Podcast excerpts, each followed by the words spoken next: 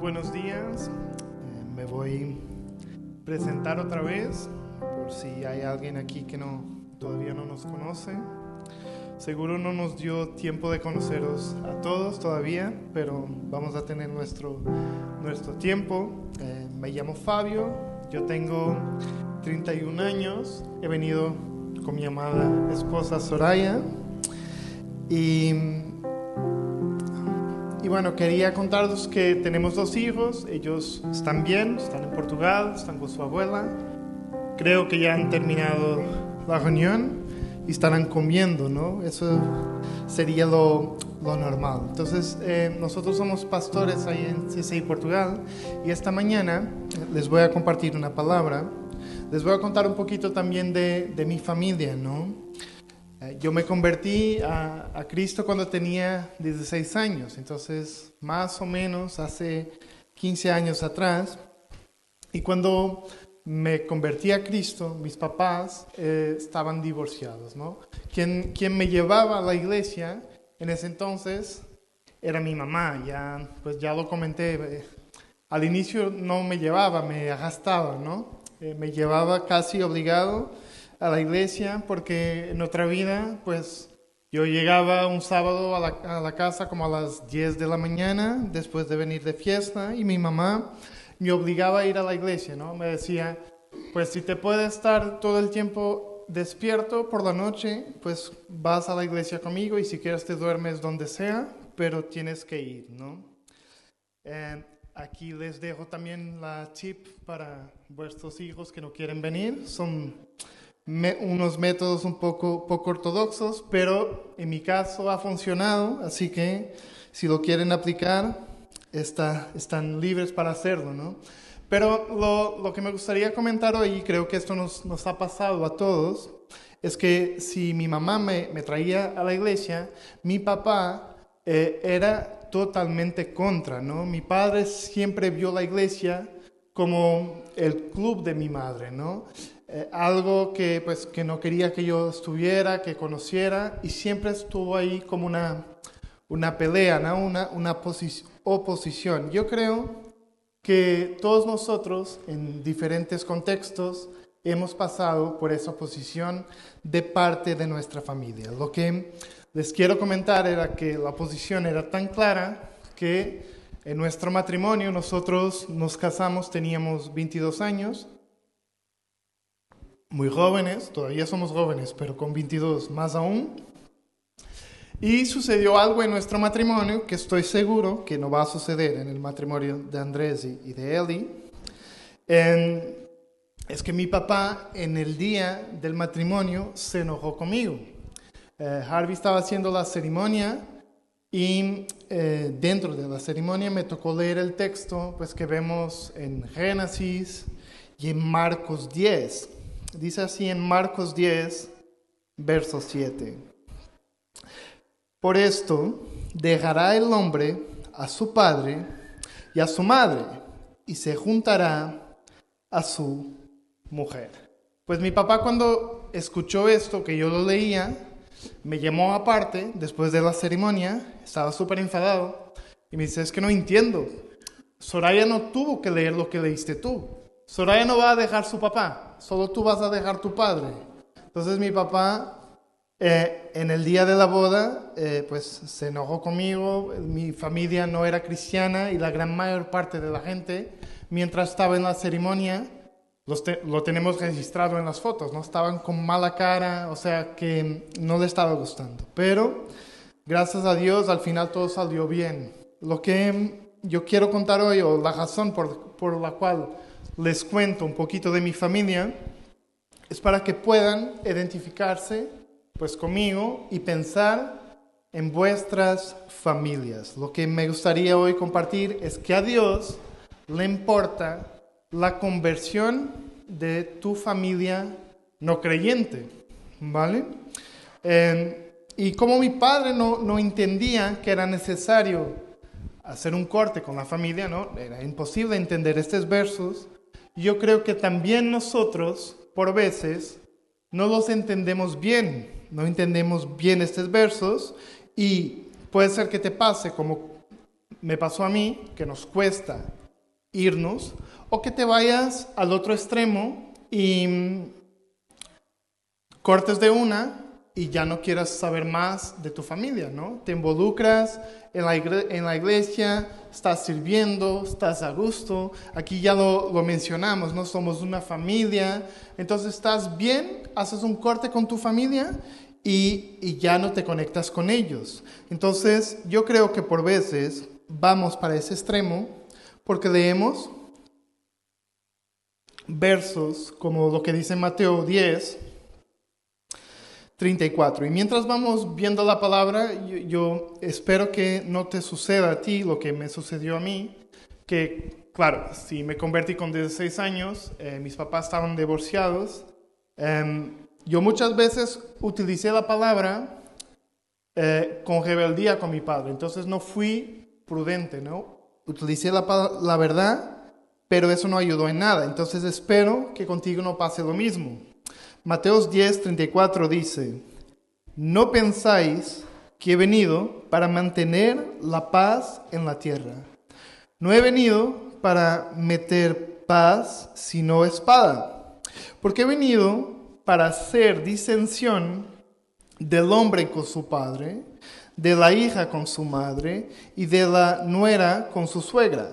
Y los enemigos del hombre serán los de su casa. Lo que quiero hoy es que no te quedes apenas con esta parte, porque hay otra parte de, que, Dios tiene para nosotros.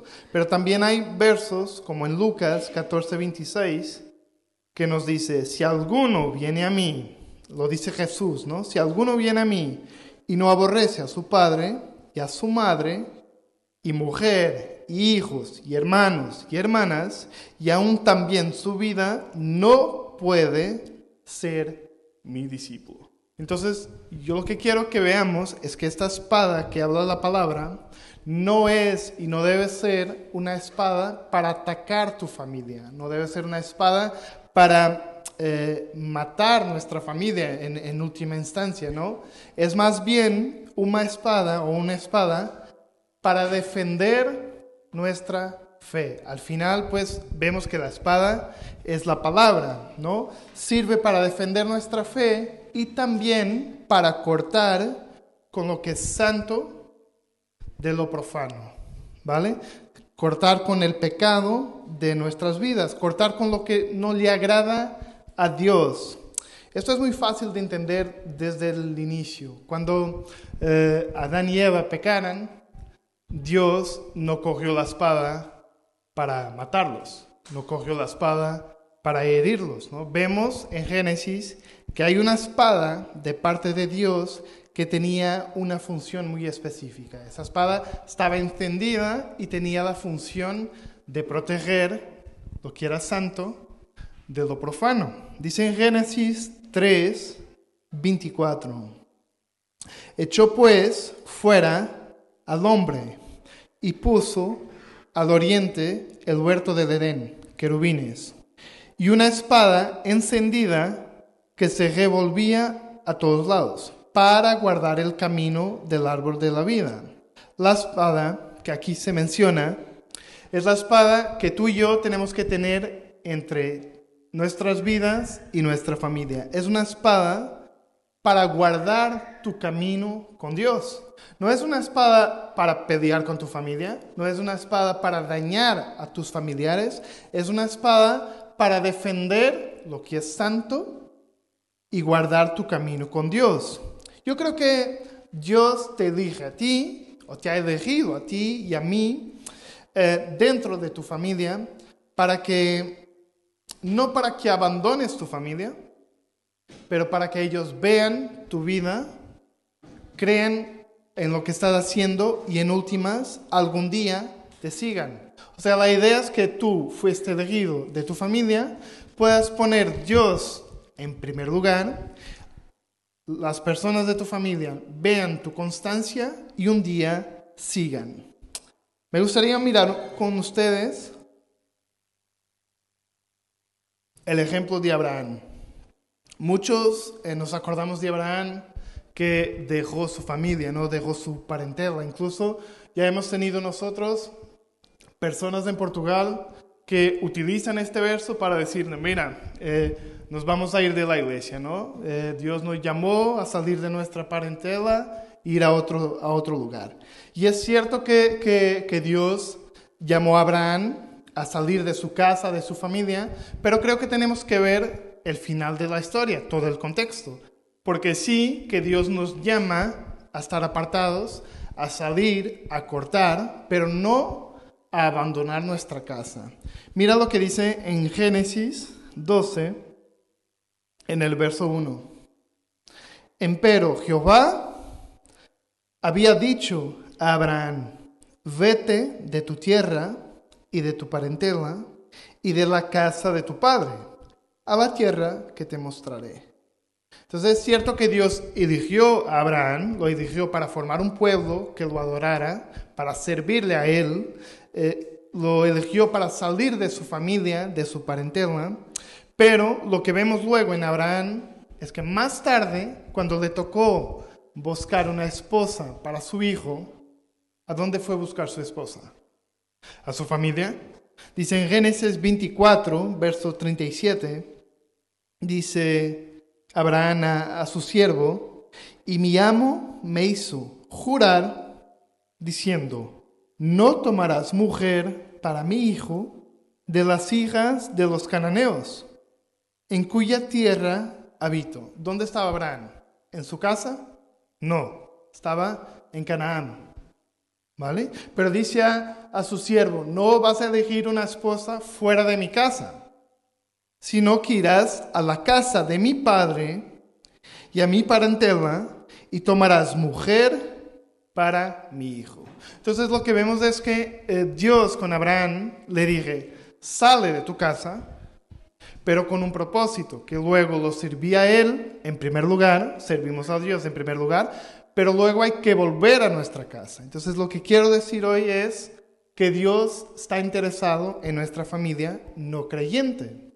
Abraham volvió para elegir una esposa dentro de su casa. Y esto lo vemos en muchos ejemplos en la Biblia. Por ejemplo, José estuvo alejado por varias circunstancias de su familia, pero al final pues él se reconcilió con sus hermanos e incluso su, padre vino a vivir con ellos en el Egipto.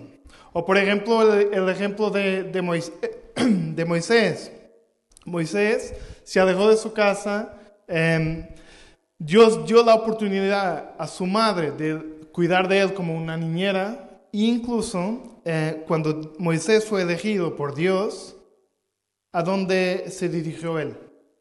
a su pueblo, servía con sus hermanos. Aarón y Miriam eran sus hermanos. Entonces lo que quiero decir es, Dios nos ha elegido, pero no para dejar nuestra familia, no para abandonar nuestra familia, sí para volver diferentes y para que ellos se puedan un día seguir el camino que estamos siguiendo nosotros. Es necesario hacer un corte primero.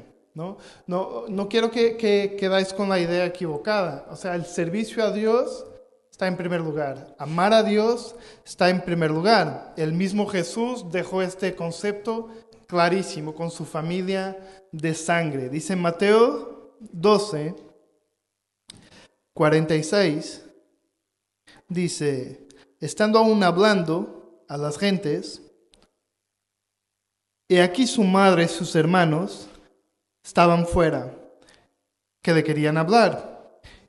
Y le dijo uno, He aquí tu madre y tus hermanos están fuera, que te quieren hablar. Y respondiendo él a uno, le dijo, ¿quién es mi madre y quiénes son mis... Y extendiendo su mano hacia los, sus discípulos, dijo, He aquí mi madre, he aquí mis hermanos, porque todo aquel que hiciere la voluntad de mi Padre, que está en los cielos, ese es mi hermano, mi hermana y mi madre. Eso es lo que estábamos hablando, ¿no? La iglesia es nuestra familia. Yo, por ejemplo, tengo cuatro hermanos, somos cinco en total. Y pues mirando uh, vosotros que estáis aquí, tengo más hermanos todavía, ¿no? Hermanos en la fe, eh, Dios mismo dice que vamos a recibir cien veces más en este tiempo. Sin embargo, estoy seguro que Dios quiere que nuestras familias se vuelvan hacia Él, incluso sirvan a Dios juntamente con nosotros. Veamos, por ejemplo, el, el, ejemplo del apóstol Pedro en su vida, en su dinámica en su casa. Dice Marcos 1 en el verso 29.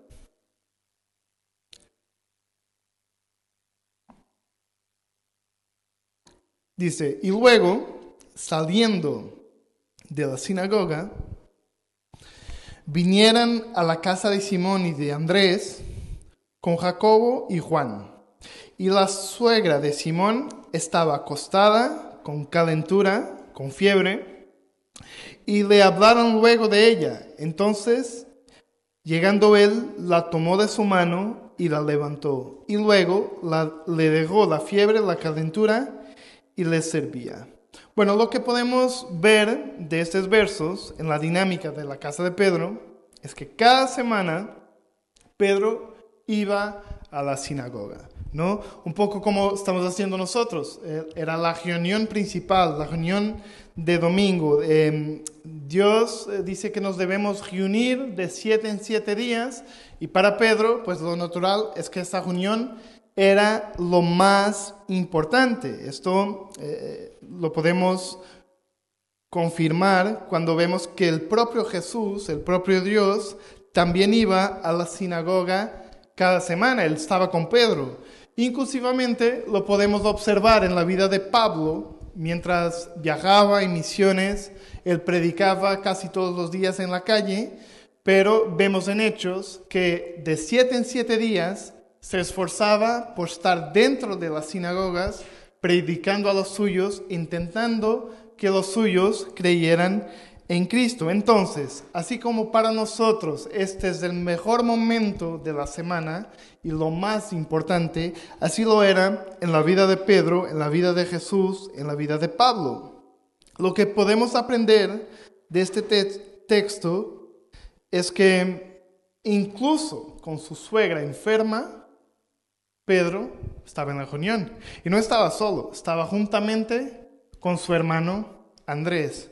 Ahora, yo no pienso que a Pedro no le gustara su suegra, em, porque él no solo fue a la reunión, como volvió y pidió a Jesús que sanara a su suegra.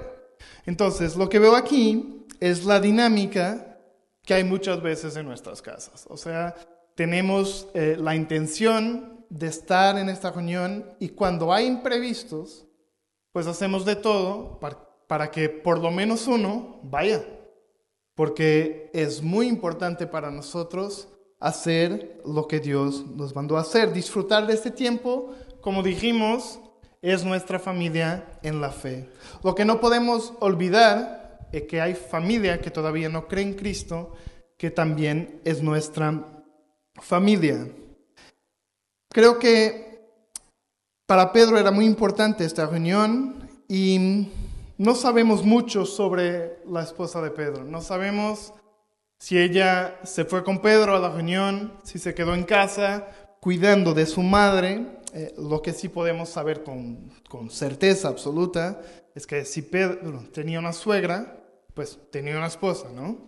Esto es, es normal. Yo creo, y es mi opinión, que la esposa de Pedro caminaba juntamente con Pedro y con Cristo.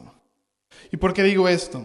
Em, quizás eh, tienes la idea, como yo tenía, que Pedro caminaba sin mujer, que la mujer probablemente o no existía o quedaba en casa y Pedro seguía sirviendo al Señor. Pero cuando Pablo escribe a la iglesia en Corintios, él en realidad se está quejando a la iglesia porque Pedro parecía que tenía más derechos eh, que, el, mismo Pablo. Eh, aparentemente podemos pensar que Pedro estuvo ahí en esa iglesia porque ellos peleaban, ¿no? Eh, si somos de, de Pablo, si somos de Apolo, si somos de Cefas. Entonces podemos intuir que había por lo menos una parte de la iglesia que le gustaba más a Pedro. Y mientras Pablo hace esa observación, incluso les dice, mira, yo y Bernabé somos los únicos que no tenemos derecho de dejar de trabajar, pero lo que me gusta Y lo que nos va a servir para este punto es lo que dice en 1 Corintios 9, verso 5. Es que Pedro fue a esta iglesia con su esposa. Pedro servía juntamente con su esposa y su esposa era creyente. Dependiendo de la versión que tengáis, ya, ya logramos proyectar, ¿no? Sí. Em, dice así el verso. No tenemos potestad de traer con nosotros una hermana por mujer, dirán algunas versiones, una esposa creyente o una hermana mujer. También como los apóstolos y los hermanos del Señor y Cefas. O sea, Pablo pregunta, ¿no tengo derecho de venir con mi esposa si la tuviera? Como Pedro viene con su esposa. Esto no debería sorprendernos, ¿vale? Es lo normal. Si la gente está casada, lo normal es que sirva al Señor casada. Lo normal es que los que todavía no se han convertido se conviertan y sirvan juntamente con nosotros. Y no sabemos nada con respecto a los hijos de Pedro y de esta señora. No sabemos si, si tienen hijos, pero seguro si tuviesen hijos sería normal que ellos también estuvieran con ellos. Nuestros hijos esta vez no vinieran, pero si estuviéramos en Portugal, nos, nos iban a ver los cuatro ahí, ¿vale? Porque es normal que la familia esté junta sirviendo a Dios. Yo creo que el plan de Dios es que nuestra familia, que todavía no lo ha conocido, en un futuro, y tenemos esperanza que ese futuro sea lo más pronto posible, sirva juntamente con nosotros. Me gustaría que se fijaran en un verso, hay muchos en la Biblia, pero este es muy específico, que dice, cuando la iglesia se despidió de Pablo, dice que todos estaban ahí, ¿vale? La palabra todos es todos, pero me gusta porque en Hechos 22, 5 lo especifica. Dice, y cumplidos aquellos días, salimos acompañándonos todos, pero es que hay como la cultura de cuando vemos todos solo pensamos en hombres, ¿no? Pero ahora dice, con sus mujeres y sus hijos. Por eso digo, si Pedro y esta señora tuviesen hijos, estarían ahí. Y lo bueno de estos versos es que no apenas estaban acompañando, pero estaban todos de rodillas orando. ¿no? Hasta fuera de la ciudad y puestos de rodillas en la ribera, otras versiones dicen en la playa, orábamos. Entonces, el plan de Dios es que toda tu familia y mi familia vengan a conocerlo y a servirlo, aunque todavía no lo vemos, ¿no? Y en cierto momento, Pedro dijo a Jesús que había dejado todo, ¿no? Jesús, he dejado todo por ti, esto lo vemos en Mateos 19, 27. pero aquí yo veo dos, dos opciones, porque o Pedro en un determinado momento ha tenido que cortar y dejar, o quizás pues como Pedro siempre eh, maximizaba un poco las cosas, ¿no? Dijo, yo nunca te voy a negar, yo tal, yo dejé todo por ti. Quizás estaba diciendo, hecho mucho por ti, porque luego lo que estamos viendo en la casa de Pedro es que él dijo en Mateos 19, 27, entonces respondiendo Pedro le dijo, he aquí nosotros hemos dejado todo y te hemos seguido, pues ¿qué tendremos? Pero en la casa de Pedro yo veo a su hermano, Andrés, ¿no? Está ahí su hermano. Es más, su hermano lo llevó a Cristo. Su hermano caminaba con Juan Bautista y luego cuando vio a Cristo dijo, es, este es el Cordero del mundo y le presentó a Pedro a Cristo. Entonces le presentó a su hermano, ¿no? Veo que Pedro dijo que había dejado todo, pero tiene un hermano creyente, tiene una esposa creyente. La suegra, eh, lo que dice el texto, es que después de ser sanada, servía. Servía tanto a los hombres, porque esta casa estaba llena, ¿no? Un poquito Quizás no tenían el costumbre que tenemos nosotros después de la predicación de sentarse a comer. Perdón, el costumbre tenían, lo que no tenían era el local. Porque vemos que terminó la, la reunión en sinagoga y se fueron a casa de Pedro a comer. Y no se fueron solos. Fue Pedro, el hermano, el líder de célula, que era Jesús. Eh, fue el Jacobo, fue Juan, entonces todos estaban ahí, fueron a comer, a hacer lo que nosotros todavía hacemos, solo que nosotros tenemos el privilegio de tener un espacio que soporta toda la iglesia. Entonces podemos comer todos, todos juntos, ¿no? Em, veo que su suegra servía a los hombres y servía a Dios, porque el Dios mismo estaba sentado con ella comiendo. Entonces, veo este hombre que dice que dejó todo pero su familia está ahí.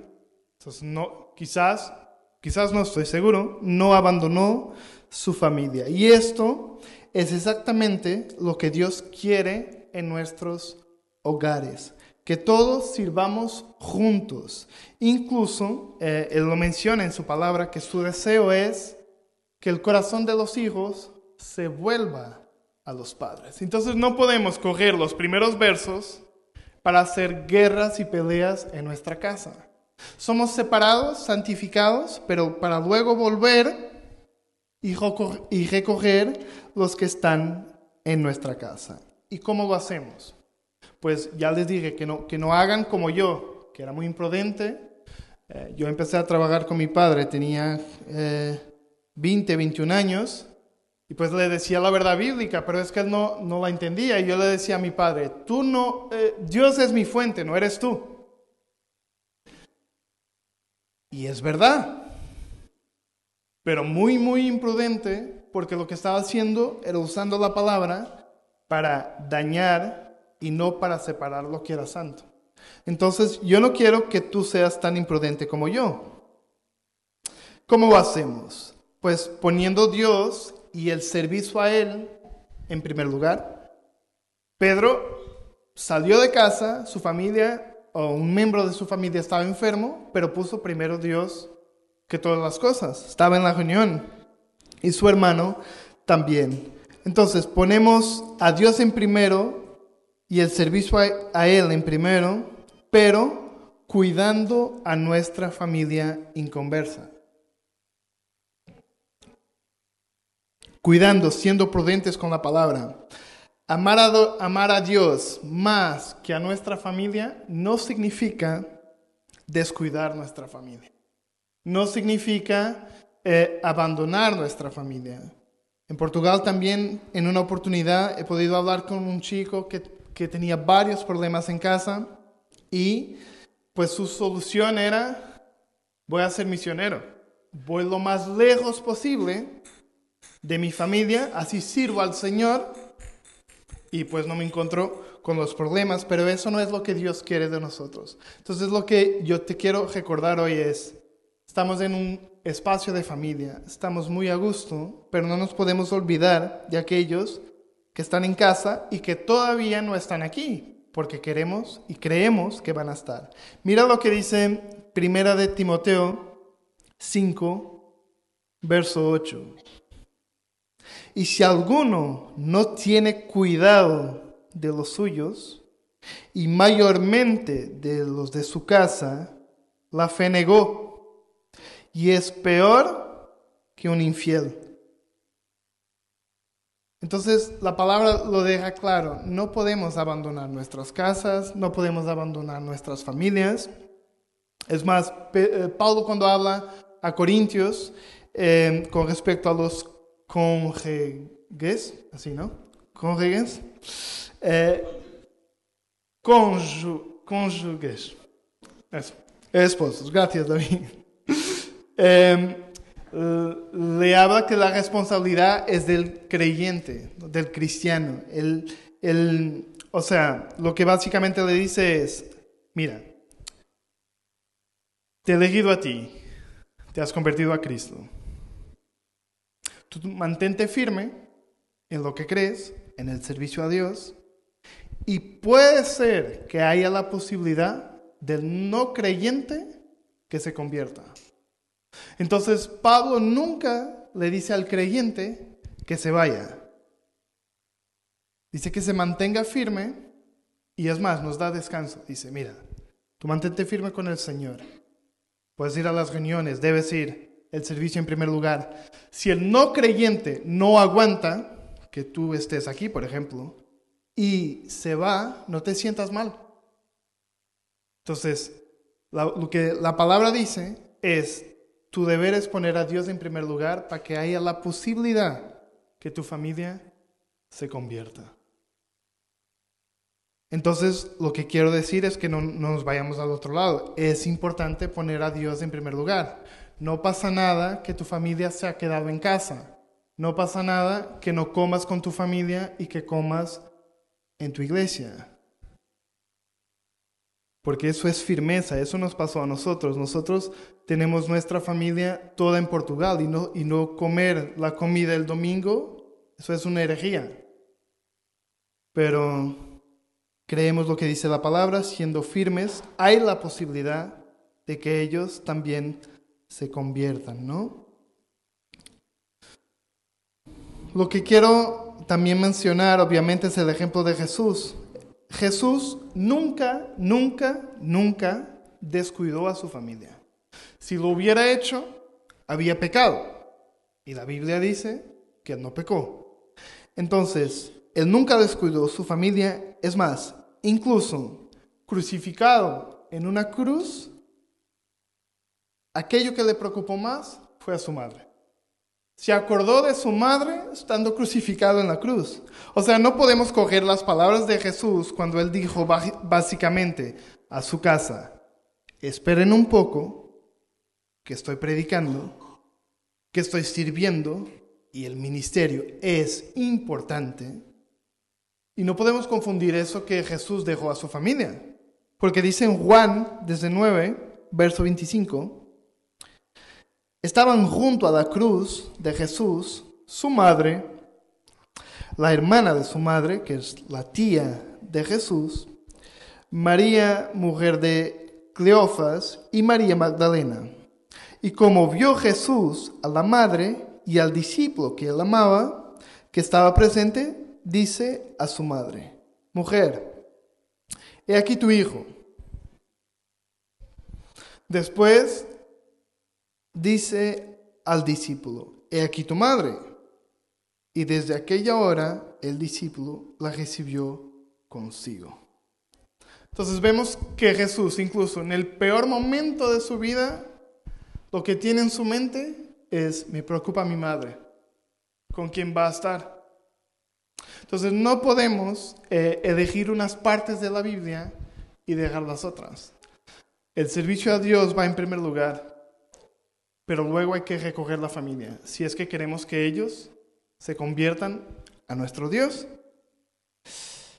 Lo que me gusta de Jesús, bueno, me gusta todo, pero es que en la vida de Jesús esto dio fruto, y dio fruto en su familia. Es cierto que sus hermanos al inicio no creyeran en él, no creían en su ministerio. Incluso Jesús dice que en su caso, el, profeta en su casa no tiene honra, ¿no? Eh, dice en Mateo 13, 57, y se escandalizaron en él, mas Jesús les dijo, no hay profeta sin honra, sino en su tierra y en su casa. Pero lo que vemos en, en la vida de Jesús y en su familia es que esto fue por un tiempo, porque dio su fruto. A pesar que sus hermanos dudaban de él, cuando Jesús murió, resucitó y apareció glorificado, dice Pablo que él apareció a su hermano Santiago. Y lo que entendemos de Santiago es que él no solo se convirtió a Dios, pero servía a Dios. Servía en la iglesia de Jerusalén y pues estaba liderando la iglesia, ¿no? Como líder de, de turno. Entonces, si en la vida de Jesús dio fruto, nosotros no, no, debemos coger estos versos para decir, no, Jesús dijo que no, no hay honra para el profeta en su casa, que vaya otro y predique, ¿no? Eh, porque en la vida de la familia de Jesús sí que dio fruto. Su hermano Santiago se convirtió, sirvió a Dios, lideraba una iglesia. Es más, Santiago se convirtió y nosotros tenemos el privilegio de leer su carta. Su carta está dentro de nuestra Biblia. Santiago es hermano de Jesús. Y no solo Santiago, pero también la carta que leemos en Judas. Judas es hermano de Jesús. Obviamente hermano de parte de madre, ¿no? Entonces vemos que en el caso de Jesús, dos de sus hermanos, por lo menos, creyeran, se convirtieran y estaban sirviendo en la iglesia. Dio fruto la firmeza en el ministerio. Y esto es lo que yo creo que puede suceder en nuestras familias. ¿Es lo que queremos o no? No podemos coger el riesgo de estar tan a gusto y tan satisfechos en la iglesia y con nuestra mm, salvación y dejar la familia a un lado. Es que claro, Obviamente mi papá se oponía, pero ya pasaron 15 años, él ya no se opone. Es más, me respeta. Pero es que yo no estoy buscando su respeto. Yo quiero que se convierta. Yo no estoy buscando la honra. Yo quiero que él se convierta al Señor. Y creo que eso mismo pues debe pasar con todos nosotros. Yo creo que Dios nos llama a cada uno de nosotros a que nos mantengamos firmes, a, que estemos, estemos dispuestos a defender lo santo, para que luego nuestra familia vea la diferencia y nos siga, y siga a Jesús con nosotros y sirva con nosotros. La idea es que por lo menos los que estáis aquí se puedan levantar como se levantó Josué en 24:15. Y voy terminando. Josué dice en, el verso 15, ¿no? Dice, no sé si vosotros queréis seguir sirviendo dioses ajenos, pero yo y mi casa serviremos a Jehová. Yo no sé si los hijos de Josué servían o si querían servir. No sé si su esposa servía o quería servir. Lo que yo sé es que se levantó Josué y dijo, yo y mi casa serviremos al Señor.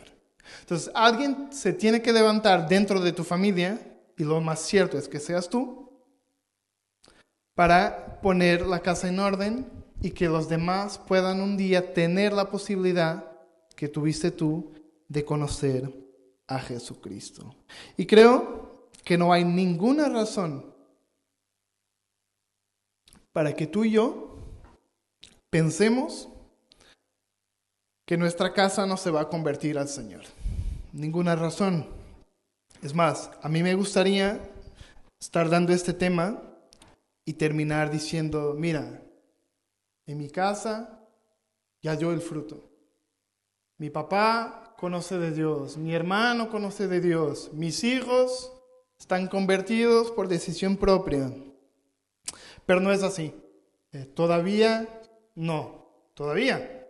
Es más, mi mamá que me llevó a la iglesia ya no está entre nosotros, entre nosotros en la iglesia, está viva, gracias a Dios. Y todavía tiene la oportunidad que todos tenemos. Entonces, obviamente que me gustaría estar aquí diciendo esto, pero yo creo, con lo que leo en la escritura, que es una cuestión de tiempo. ¿No? No hay ninguna razón para no creer que yo y mi casa serviremos al Señor y que seremos salvos. Miren lo que dice Hechos 16, versos 31 y 32. Y ellos dijeron, cree en el Señor Jesucristo y serás salvo tú y tu casa. y le hablaran la palabra del Señor, y a todos los que estaban en su casa fueran salvos. Entonces lo que quiero hoy es que puedas salir de aquí con la esperanza que si crees, si te mantienes firme, es una cuestión de tiempo. Así que les voy a invitar que podamos clamar a nuestro Señor y que en un futuro muy próximo aquí estén nuestros hijos, abuelas, tías, cuñadas, suegras, sirviendo juntamente con nosotros. Como lo que dijo Víctor, unos fueron llamados después. Nosotros ya llevamos tiempo trabajando, pero la paga va a ser la misma, ¿no? Entonces les invito que os pongáis de pie y vamos a pedir al Señor que los ciegos que están dentro de nuestras casas puedan ver lo que nosotros vemos hoy y que nuestra familia se convierta y sirva juntamente con nosotros.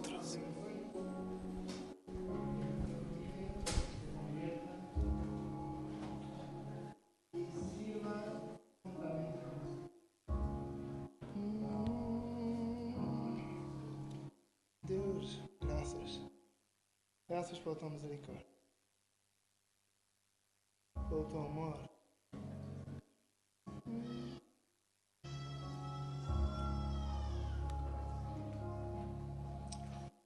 Deixe neste lugar, Senhor. Toca os nossos corações.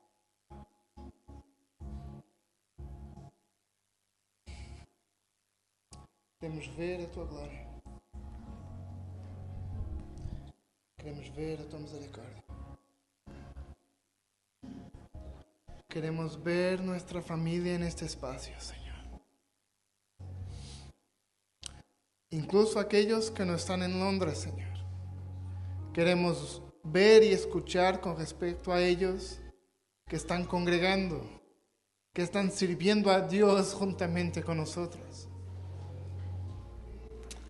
Te lo estamos pidiendo, papá. Convierte nuestra casa, Señor. Y te queremos pedir perdón porque usamos y utilizamos tu palabra para dañar, para pelear con nuestros familiares. Perdónanos, Señor. Fuimos muy imprudentes. Perdónanos incluso porque llegamos a un punto que estamos tan bien, tan confortables, tan a gusto en tu casa. Ya nadie se opone a nosotros, ya respetan. Y nos estamos olvidando de ellos, Señor. Como si no importara. Porque ahora ya no peleamos, ahora ya no sufrimos en casa. Pero ellos van a pasos largos al camino del infierno, Señor. Y por eso te pedimos perdón por la falta de amor hacia los que están en nuestra casa.